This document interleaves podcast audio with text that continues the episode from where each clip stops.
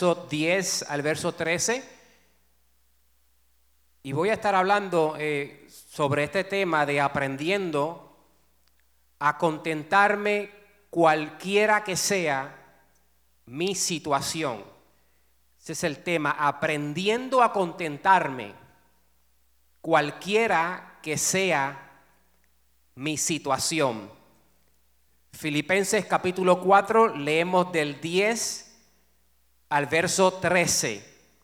Y dice, en gran manera me gocé. Este era el apóstol Pablo hablándole a la iglesia de los Filipos, de los filipenses. En gran manera me gocé en el Señor, de que ya a fin, al fin habéis revivido vuestro cuidado de mí. La iglesia cuidaba del apóstol Pablo de lo cual también estabais solícitos, pero os faltaba la oportunidad. Y el 11, no lo digo, el apóstol hablando, porque tenga escasez, pues he aprendido a contentarme cualquiera que sea mi situación. De ahí salió el tema. Sé vivir humildemente y sé tener abundancia. En todo y por todo estoy enseñado, así para estar saciado como para tener hambre, así para tener abundancia como también padecer necesidad. El 13, que es el verso conocido, todo lo puedo en Cristo que me fortalece. Qué convicción en declarar esto el apóstol Pablo de que todo lo puedo en Cristo que me fortalece. Le damos gracias al Señor por su palabra. Y como les dije, iglesia, puede poner su Biblia ahí a un lado. Quiero hablar sobre este tema de aprendiendo a contentarme, cualquiera que sea mi situación.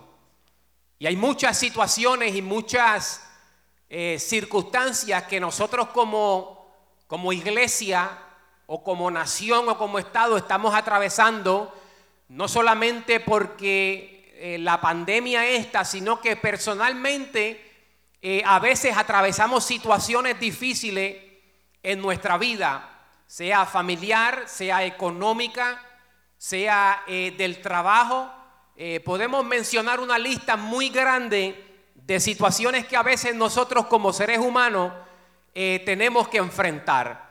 Y el apóstol Pablo eh, fue un cristiano que no importaba cuál era la situación que él atravesaba, él podía estar contento en ella.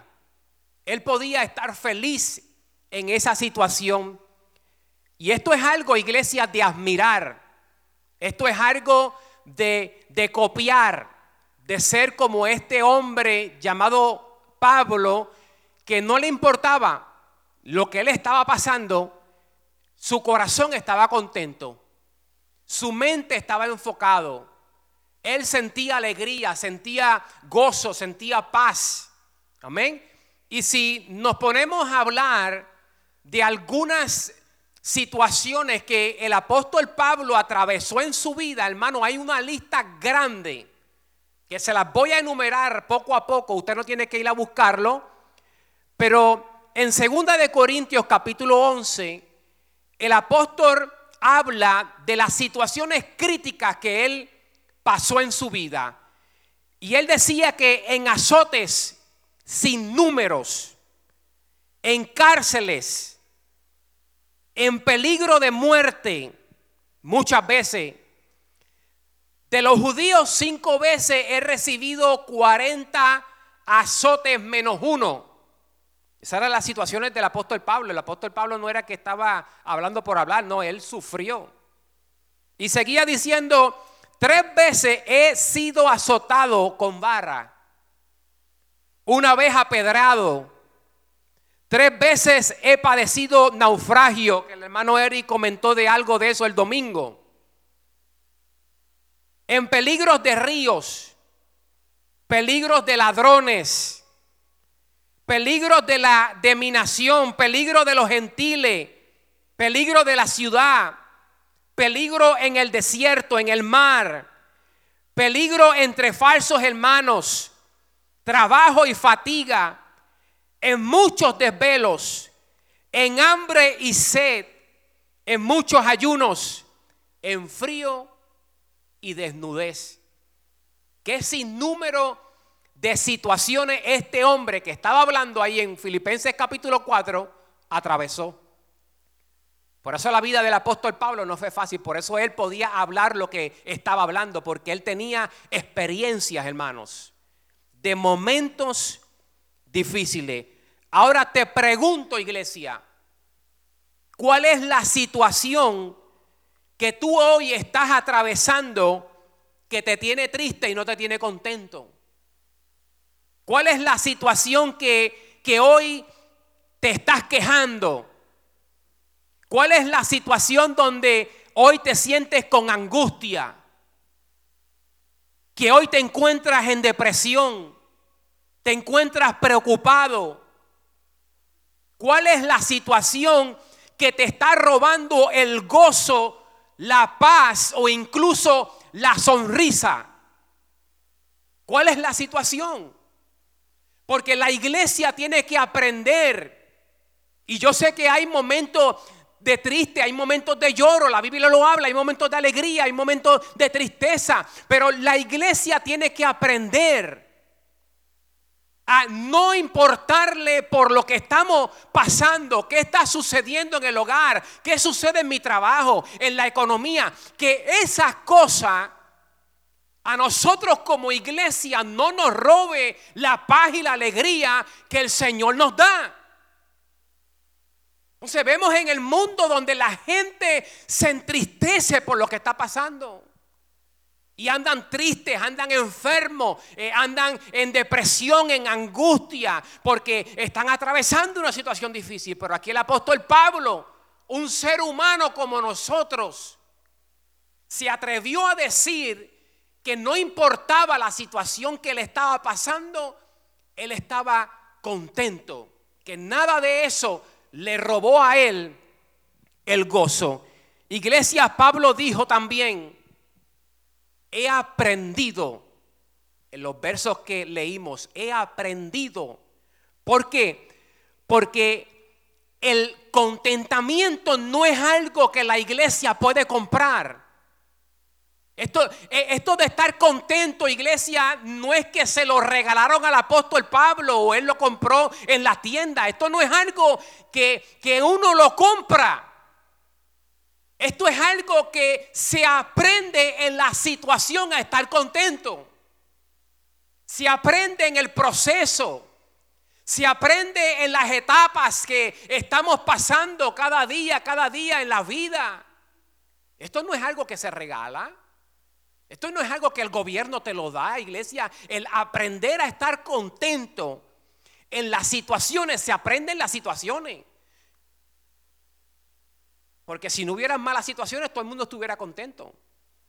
Pero cuando viene algo que nos incomoda, que nos duele, ahí es donde nosotros como iglesia debemos de aprender.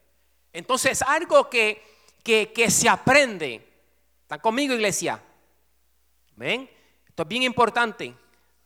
Ahora, cuando nosotros empezamos a contentarnos en cualquier situación que nosotros estemos atravesando, ahí es donde nosotros dejamos de ver lo negativo de la situación y empezamos a ver lo positivo de ella. Porque a veces cuando viene una temporada mala, como cristianos aprendemos a enfocarnos en lo negativo. Nos quejamos. A veces le damos la espalda a Dios, nos quejamos contra Dios, nos ponemos tristes, nos ponemos mal. Pero ya cuando una persona empieza a contentarse en una mala noticia, es porque dejó de ver lo negativo de ella y empieza a ver lo positivo de ella empieza a ver que detrás de esa situación Dios tiene un propósito con cada uno de nosotros. Que detrás de esa situación viene algo mejor. Entonces ahí es donde la gente empieza a contentarse. Pero si te quedas en la situación todo el tiempo, quejándote, con tristeza, ay, ¿por qué vino esto? ¿Por qué aquello? Ahora me quedé sin trabajo, mira el gobierno. Hermano, vas a estar toda una vida triste. Nunca vas a poder experimentar lo que en realidad es un contentamiento en, en malas situaciones, en malas noticias, en malos procesos. Porque siempre entonces estaremos entonces quejándonos. Ahora, vuelvo y repito, iglesia, esto es algo que se aprende en la situación. Ahora, quizás, y es lógico, que al comienzo de una mala situación, tú no vas a estar contento. Tú no vas a estar feliz cuando te den una eh, noticia de una enfermedad en tu cuerpo. Porque ¿quién se ríe o quién se goza cuando te despiden del trabajo? ¿Quién se pone contento cuando le dicen una mala noticia? Cuando viene un huracán, ¿quién dice por la ventana, aleluya, gloria a Dios? Nadie. Porque en el comienzo de cualquier situación difícil, humanamente nos afecta. Humanamente nos entristecemos. Nos agobiamos. Es lógico. Nadie se pone contento cuando hay una mala noticia. Pero ahora eso no significa que en todo el proceso te vas a quedar triste. Eso no significa que por una enfermedad que alguien tenga se va a quedar una toda la vida triste y quejándose. No, hermano, tiene que llegar el momento donde tú entiendas que estás enfermo, así Dios lo quiere y así tenemos que vivir. Hay situaciones en las que la iglesia se tiene que adaptar a ellas. Porque vienen situaciones momentáneas, pero vienen situaciones que, que perduran un tiempo largo, hermanos. Entonces, ¿qué vamos a hacer? A estar tristes todo el tiempo, por años y años y años, hermano. Si venimos a ver las enfermedades de la gente que estuvieron aquí en la Biblia, 1.12, aquel 32 años, 38, el paralítico de Betesta, imagínate. Entonces tenemos que aprender a contentarnos, iglesia, en cualquier situación. Ahora, Pablo nos enseña aquí cómo cristiano puede estar contento sin importar cuál sea la situación. Es posible que un cristiano en cualquier situación pueda estar contento. El apóstol Pablo lo experimentó. No es algo imposible. No permitas, iglesia, que tu situación juegue con tus sentimientos o emociones. Sé un cristiano contento a pesar de lo que te rodea. No permitas que la mala noticia dañe tu, tu, tu, tu, gozo, tus emociones, tus sentimientos. Porque vuelvo y recalco, entonces vamos a estar una vida triste. ¿Por qué? Porque nosotros salimos de un problema y, viene el otro en la vuelta a la esquina. Pasan huracanes, pasan tornados. Mira lo de la pandemia y, y, no te creas que las cosas se van a poner bonitas. Ya después viene otra cosa que nos va a pasar. Entonces ya la iglesia tiene que estar preparados para que la situación no te afecte, iglesia para que la situación no te tumbe al suelo, para que la situación no te haga que tires la toalla. Entonces tenemos que aprender de alguna u otra manera a estar contentos. ¿Por qué? Porque si hay algo que el apóstol Pablo entendió es que quejarse o ponerse triste no arregla las cosas.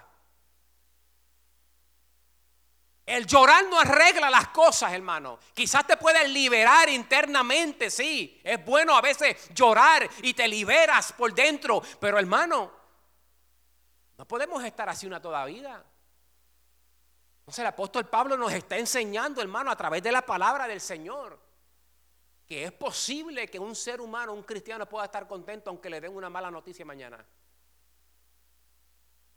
Mira lo que dijo el profeta Habacuc en el capítulo 3 dijo, dijo, ah, mira, yo no, ni, lo noté aquí, pero voy a buscarlo rapidito, por favor.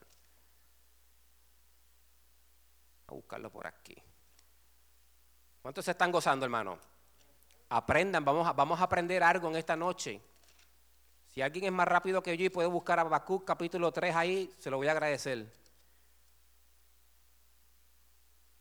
Si alguien eh, tiene talento en eso.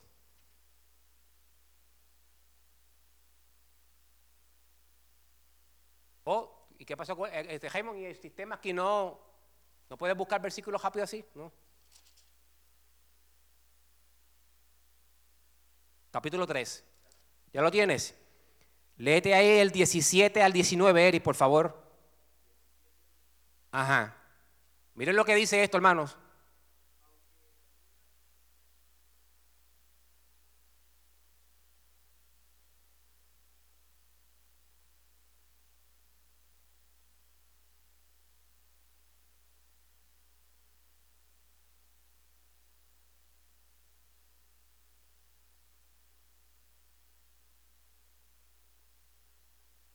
Que dijo Habacuc con todo eso. Está hablando de un montón de escasez. Está hablando de situaciones de quizás de hambre, donde no haya fruto, donde no hayan vacas en los corrales, no, no hay producción. Pero él dijo, con todo eso, yo me voy a gozar en mi Dios. Porque entonces el profeta Habacuc no estaba atado a lo que él tenía, a lo que él poseía o si las cosas estaban buenas o estaban malas. No, él con todo eso, como el apóstol Pablo, yo me voy a gozar en el Señor. Eso es alguien que te está hablando que sufrió, que padeció. Pero nada de eso, hermano, le robó a él la adoración que Dios se merece. Entonces, la iglesia no puede estar callada por lo que esté atravesando. La iglesia tiene que seguir adorando. La iglesia tiene que seguir alabando a Dios esté pasando lo que estemos pasando, iglesia, porque entonces estaremos callados toda una vida. Vuelvo y recalco, los problemas van a seguir. Los malos diagnósticos van a salir. Las cosas malas no se van a detener, hermanos. Entonces tu corazón tienes que prepararlo para que cuando venga el día malo, el día malo no te robe a ti la sonrisa y el gozo.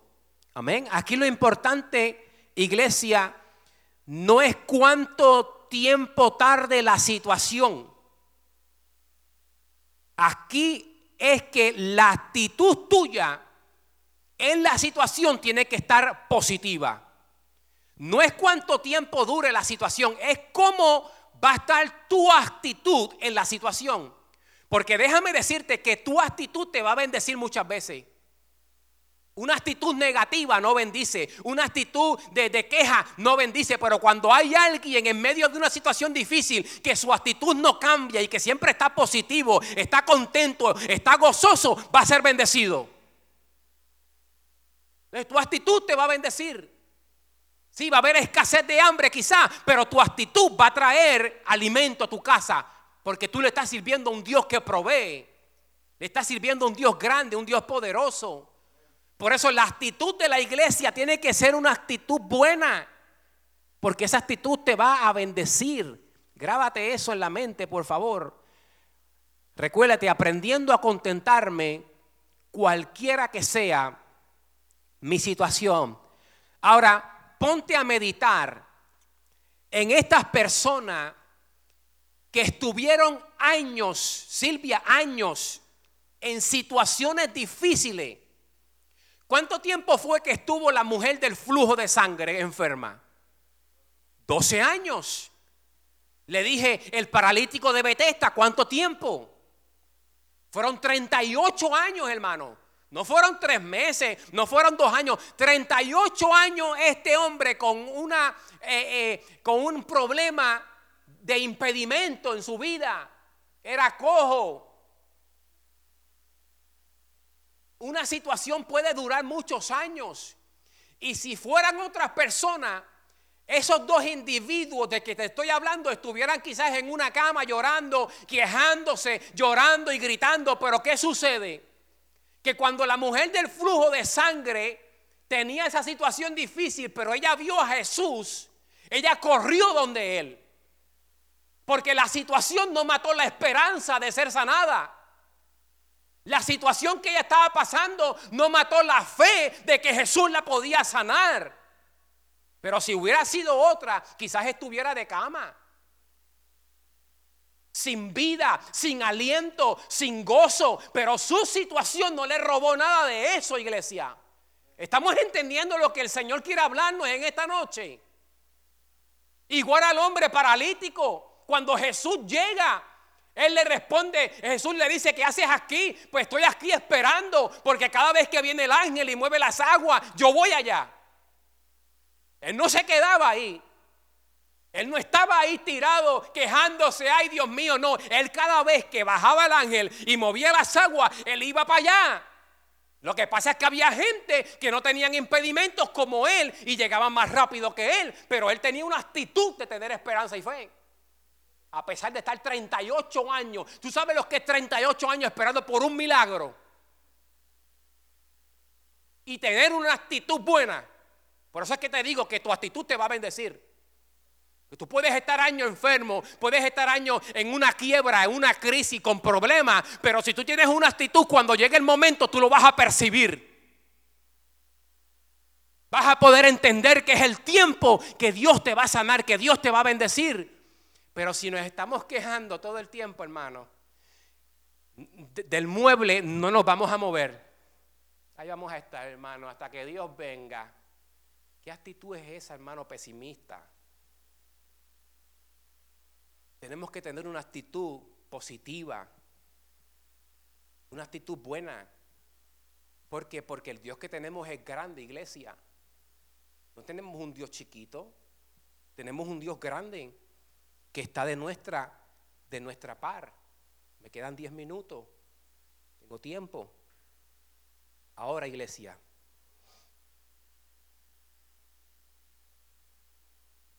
Ahora, iglesia, un problema que yo he visto en muchos cristianos es este. Y es que la felicidad de ellos está ligada a lo que ellos tienen o a lo que ellos son. El contentamiento, la felicidad, el gozo de muchos cristianos está ligada a lo que ellos poseen o a lo que ellos son. Y cuando no lo tienen, ¿qué sucede? Por eso es que hay una pregunta aquí de un pastor americano que me impactó. Y él dijo esto, si yo soy lo que tengo y lo que tengo lo pierdo, entonces ¿quién soy? Ay, Dios mío, esto a mí me puso a pensar. Si yo soy lo que tengo y lo que tengo lo pierdo, entonces ¿quién soy? Dejo de ser. Dejo de ser por completo. Por lo tanto, el cristiano no puede ligar su contentamiento a lo que tiene, porque a lo que tú tienes hoy, mañana lo puedes perder. Tu trabajo lo pierde, la economía te puede eh, ir a la quiebra, hermanos. La sociedad está tan mala que todas las cosas las podemos perder. Tu reputación, tu negocio, todo eso lo puedes perder. Por lo tanto, yo no puedo ligarme a lo que tengo, a lo que soy. Porque aún la Biblia dice que el hombre hoy es y mañana no es. Entonces, por eso es que hay cristianos que los ves tristes. Los ves angustiados porque han perdido el carro, han perdido el trabajo. Ay, tenía un ahorro y fíjate que se me fue completo y están todos tristes, todos demacrados, hermanos. Que tu contentamiento no esté conectado a eso. Tu contentamiento tiene que ser, como dijo el apóstol Pablo, aunque esté en escasez o aunque tenga abundancia. ¿Estás viendo eso? ¿Estás viendo la enseñanza del apóstol Pablo? El apóstol Pablo, y mira que el apóstol Pablo tenía, porque él lo dice ahí, no es que yo tenga escasez. El apóstol era un hombre que tenía billete, tenía dinero, era bendecido, pero él aprendió.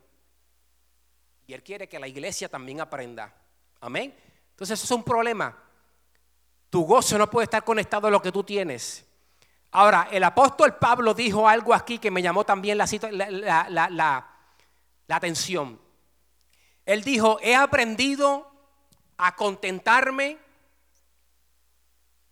cualquiera que sea, dijo, mi, escuchen esto, mi situación, mi situación. ¿Por qué? Porque hay situaciones, Silvia, que son, que son propias, son, son personales. Escuche bien. Entonces, mi situación, yo tengo que preocuparme por ella porque, porque es mía. Amén. Escuche bien. Entonces, la situación mía no le debe de afectar a nadie. Ni la situación de aquel me debe de afectar a mí porque la situación de él es de él. Voy entrando. Porque es que hay muchos cristianos, hermanos, que hoy están tristes por situaciones que no son de ellos. Sufren, como dice el puertorriqueño, calenturas ajenas. Hello. Tu situación es tuya. La situación de tu hogar no le debe de afectar al hogar del otro. Pero sucede, lamentablemente, Eri, sucede. A veces en familia, donde estamos preocupados por lo que le está pasando a Panchito, a Pedrito, allá en Honduras, en México. Hermano, preocúpate por tu situación. Porque entonces te vas a enfermar por problemas que no son tuyos. Mira, los problemas míos son suficientes para preocuparme yo por los problemas de Eri. Dios a Eri le dio una capacidad, le dio una gracia para que él atienda a su hogar, no para que otra persona se lo atienda. Hello. Entonces deje de estar preocupándose por situaciones de otro. Sí, es tu hijo, es tu hija, pero ya ellos son adultos. Usted ore y que Dios haga. Pero entonces me voy a enfermar yo en angustia, en depresión por el problema de aquel. ¿Y por qué le hablo? ¿Por qué le hablo de lo físico, iglesia? ¿Por qué le hablo de lo físico? Porque el contentamiento está ligado a lo físico. Por eso es que la Biblia dice en Proverbio que el corazón alegre hermosea el rostro.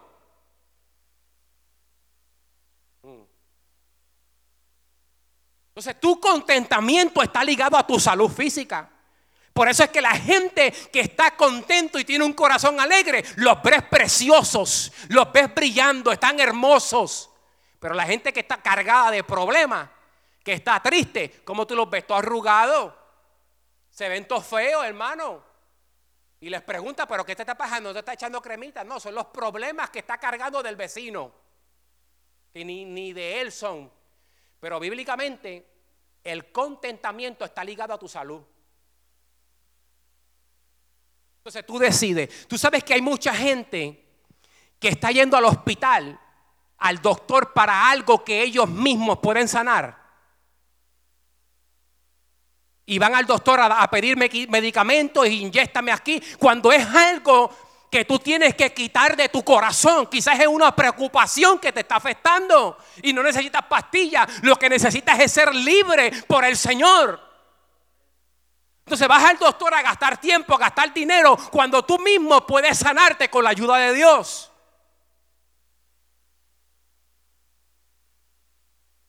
Muchas de las enfermedades vienen por cómo está tu corazón, si estás contento o estás triste. ¿Dónde viene la amargura? ¿Dónde viene la depresión de un corazón triste? ¿Dónde vienen los problemas? Todo eso, hermano. No todo el tiempo es así. Ahora, eh, no venga a pensar que Cristian dijo, estoy enfermo porque estoy triste. No, no todo el tiempo es así. Pero tiene mucho que ver eso, hermano. La Biblia lo dice. Corazón contento hermosea el rostro. Por eso es que todos los que están aquí se ven, se ven lindos. Se ven bien. Estamos aprendiendo. Entonces, mira lo que dice la palabra del Señor, que el corazón alegre constituye buen remedio mas el espíritu triste seca los huesos. Estamos viendo que la salud tiene que, la tristeza seca los huesos. Se lo dice en Proverbios 17, 22. ¿Ven? Ahora, iglesia, escúcheme bien. El apóstol Pablo, Erich estaba hablando algo, hermano, que está conectado con este tema. porque el apóstol Pablo y estos hombres estaban en una situación tremenda de, un naufragio, estaban en, la tempestad. Estaban en la tempestad y toda esta gente estaban preocupados. Pero dice la Biblia y, mencionó Eric que el apóstol Pablo se, se separó, del mismo que estamos hablando, se paró y le dijo, tengan ánimo. Tengan ánimo, esas palabras son poderosas. Tengan ánimo, porque, porque, y dice que cuando Pablo se levanta y le dice esas palabras, Eri, yo no sé si tú estás de esto, dice que eh, eh, la gente empezó a comer. Porque a veces las situaciones difíciles le quitan la hambre a la gente. Hello, le quitan el apetito. Pero cuando estas palabras del apóstol Pablo fueron dichas, se levantaron y comieron. Entonces, entonces ¿qué pasa? Que, que si hoy tú estás sano, si hoy tú estás en un estado de contentamiento, no importando lo que te rodea, tu vida puede sanar a otros. Con tan solamente una palabra, ten ánimo. Porque lo que el ángel de Jehová me ha dicho, eso se hará. Las palabras tienen poder, iglesia. Por lo tanto, hay momentos que no es cuestión de orar o de ayunar por la persona, sino de decirle una palabra. Porque esta gente, lero, se levantaron y comieron. Uy, cogieron fuerza. Porque hubo una palabra de aliento. Por lo tanto, tú puedes sanar una vida sin tener que imponer manos. Tú puedes sanar una vida sin esa persona ir al doctor con tan solo una palabra y decirle, ten ánimo, porque la palabra que Dios te ha dicho se va a cumplir. Ten ánimo porque Dios va a proveer. Ten ánimo porque Dios te va a sanar. Una palabra de aliento sana un corazón afligido, iglesia. Por eso cuando tú veas al vecino que está desanimado, que está triste, dale una palabra. Dale una palabra de aliento. Las palabras buenas levantan a la gente. Eso fue lo que hizo el apóstol Pablo. Por lo tanto, tú puedes bendecir a alguien con una palabra. Cierro con esto. ¿Qué era lo que a Pablo lo mantenía contento? No era por sus fuerzas, hermano. No era porque él era un hombre de conocimiento, un hombre de letra. En el 13 él lo dice, todo lo puedo. Eso, eso, eso es algo de poder. Eh, tú decir todo lo puedo. Eso es algo como que, wow, esta persona todo lo puede. Tú es un Superman espiritualmente. Este es alguien, esto es, una persona, pero después sigue diciendo en Cristo que me fortalece, porque cuando la iglesia empieza a depender de Cristo en cualquier situación, el contentamiento viene. Entonces, aquí, aquí la estrategia es de que la iglesia dependa al 100% de Cristo. ¿Por qué? Porque Cristo es la fuente, iglesia, del contentamiento. Cristo es la fuente del gozo, Cristo es la fuente de la paz, Cristo es la fuente de la vida eterna. Entonces cuando tú dependes de esa fuente, que fue de la que dependió el apóstol Pablo, tú vas a estar contento, hermano. Y cuando tú eh, eh, eh, digas tu testimonio y la gente diga, por eso esa mujer pasó y mira cómo se ríe, así, así vamos a hacer. La gente no va a creer por lo que tú estás pasando y estás levantando las manos y adorando. ¿Por qué? Porque tú has aprendido a depender de Cristo, del Señor, a depender del Espíritu Santo, que es que da todos esos frutos del Espíritu. Por lo tanto, vete a tu casa y medita. Yo no sé cuál es la situación. Quizás aquel me levanta y dice enfermedad, aquel economía, aquel problemas matrimonial, aquel con mis hijos. Hay diferentes situaciones, pero con todas ellas Dios puede hacer algo, hermanos. Y recuerda que te digo que tu situación no afecte tus emociones, no afecte tu corazón, no, afecte tu gozo ni tu sonrisa. Amén. Así que vamos a ponernos de pie. Dios los bendiga. Son las 12, terminé a tiempo. Gloria a Dios por eso. Y mira, quizás en el día de mañana usted se va a recordar esta palabra. Cuando venga una mala noticia, no me va a robar el gozo porque el apóstol Pablo el Señor lo inspiró y dijo en Filipenses capítulo 4 de que, de que Él iba a estar contento. Amén. Así que iglesia, esto, esto es simple, esto es sencillo. No es que yo estoy diciendo que usted es un Superman. No, no. Como dije, al comienzo de toda mala noticia siempre va a haber lloro. Siempre va a haber tristeza, pero es al comienzo, no es algo que tú te debes de atar a eso y toda la vida estar triste por algo que, no vale la pena. Si al comienzo es válido, Es válido y es lógico al comienzo, pero ya cuando lleva en un proceso, eh, eh, en la situación, el gozo tiene que venir. El gozo tiene que venir, la alegría, la sonrisa. Por eso es que dice que eh, creo que hay, que hay, un salmo que dice que en, la noche está el lloro, pero en la mañana está la, alegría, está, está, está, el gozo. Amén. Que, que, tu, que tu tristeza no dure una noche. Y cuando mañana tú te puedas levantar, estés contento en el Señor.